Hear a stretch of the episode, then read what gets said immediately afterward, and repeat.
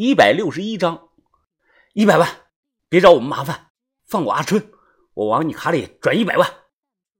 他看着我，陷入到了沉思中。理发店墙上挂了个破表，滴答滴答的秒针是一秒一秒的走。过了有一分多钟，他脸上露出了一丝笑容。呵呵，我要一百五十万，再加一个条件，我就能代表会里做主，从此不再找黄春的麻烦。什么条件？我紧张的问。呵呵，我的条件很简单，厅长，你们说服哲武，让他代替黄春加入我们长春会，怎么样，年轻人，你能不能办到？我咬牙说能，只要能一次性的解决麻烦，我愿意试一试。钱没了，随时可以再挣；命没有了，那就什么都没有了。而对方呢，没看到的是，我插在右口袋里的手慢慢的拿了出来。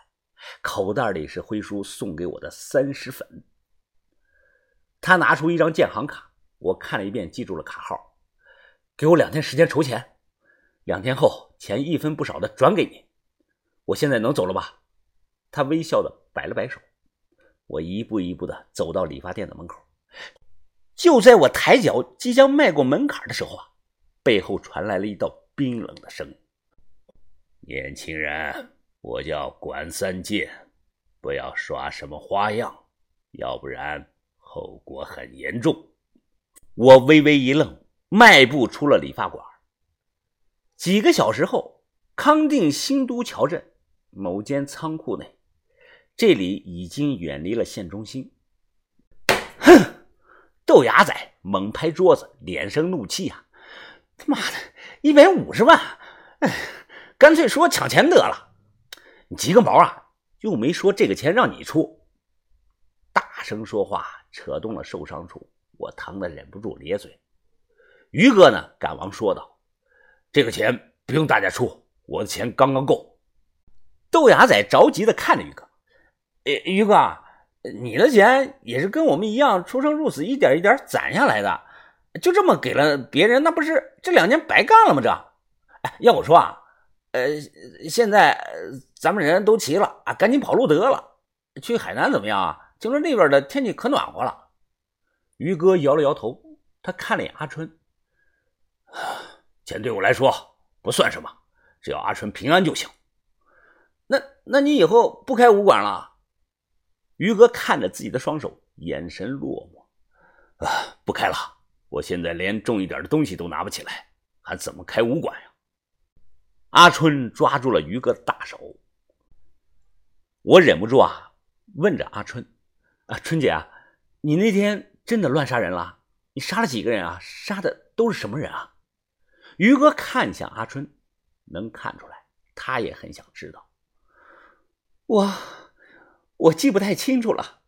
阿春面色痛苦，非常的迷茫。那晚那晚，我只记得我被人发现了。一个男的和一个女的拿着棍子要打我，我当时反抗了，但不记得自己怎么下的手。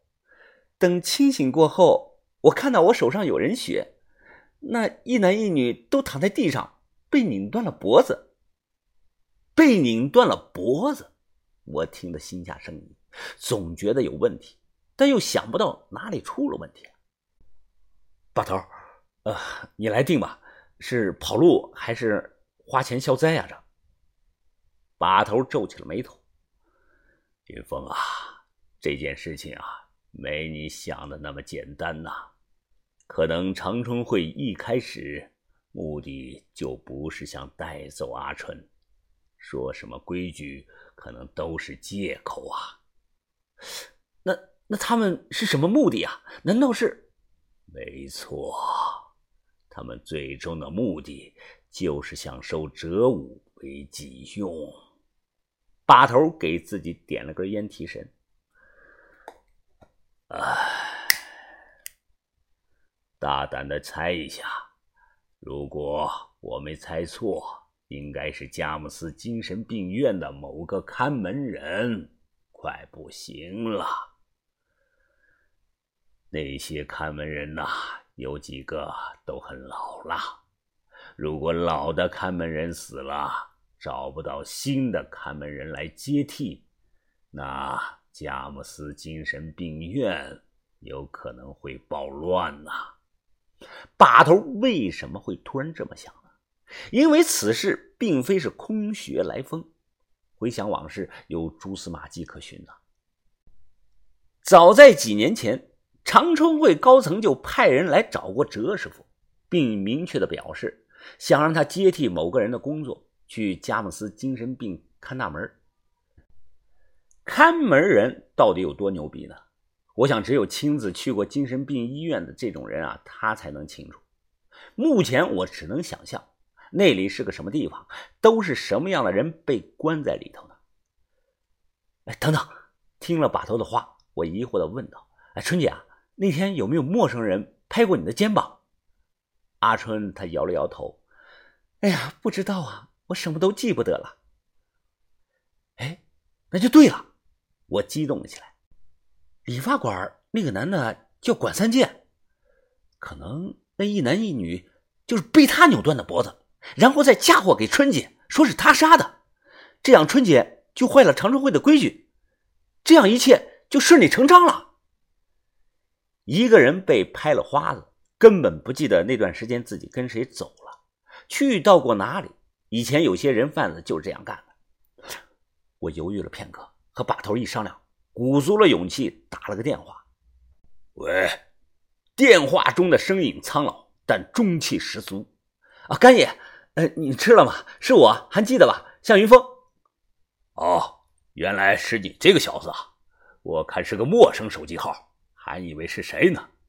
你找我干什么？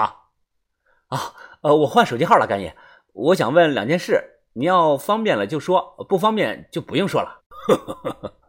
搞什么？你小子问吧。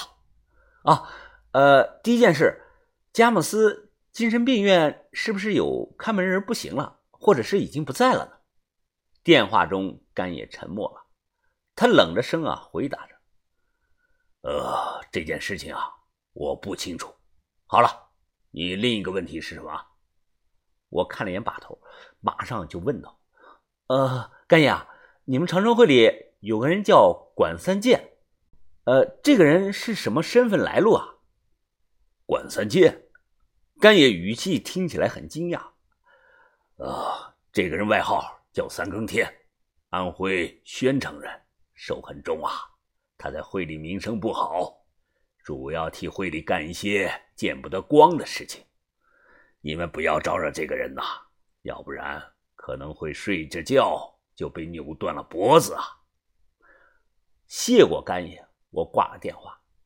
事情基本透明了，现在问题就是给钱还是火拼。长春会也会玩下三滥的，这摆明是打小的找老的。事情接下来怎么解决，要看一个关键人物的态度。哲武是顺水而上接替某个老人成为佳木斯精神病院的新看门人，还是逆流而下按照自己的本意行事，我们都不能强迫他。那么哲武这个关键人物，他现在人在哪儿呢？他在干什么呢？电话打不通，我们也联系不到他。不过阿春啊说他有一个办法。这天晚上夜色是漆黑如墨，阿春站在仓库的房顶上，他手里拿着一把强光手电，对着黑暗的天空来回照着。同时，阿春嘴里不断的模仿，发出像百灵鸟一样的叫声，这是很高深的口技。哎哎哎哎，真来了，真来了！快看，快看！豆芽仔激动的。看着天空，只见天边缓缓飞过来一群小鸟，什么品种的都有。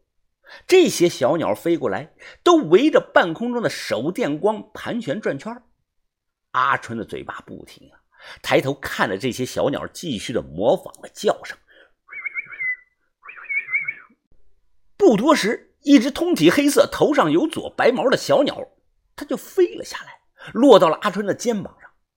阿春。将一小卷信纸用皮筋绑在了鸟脖子上，轻声的对着鸟说了一声：“拜托了，去找我师傅。”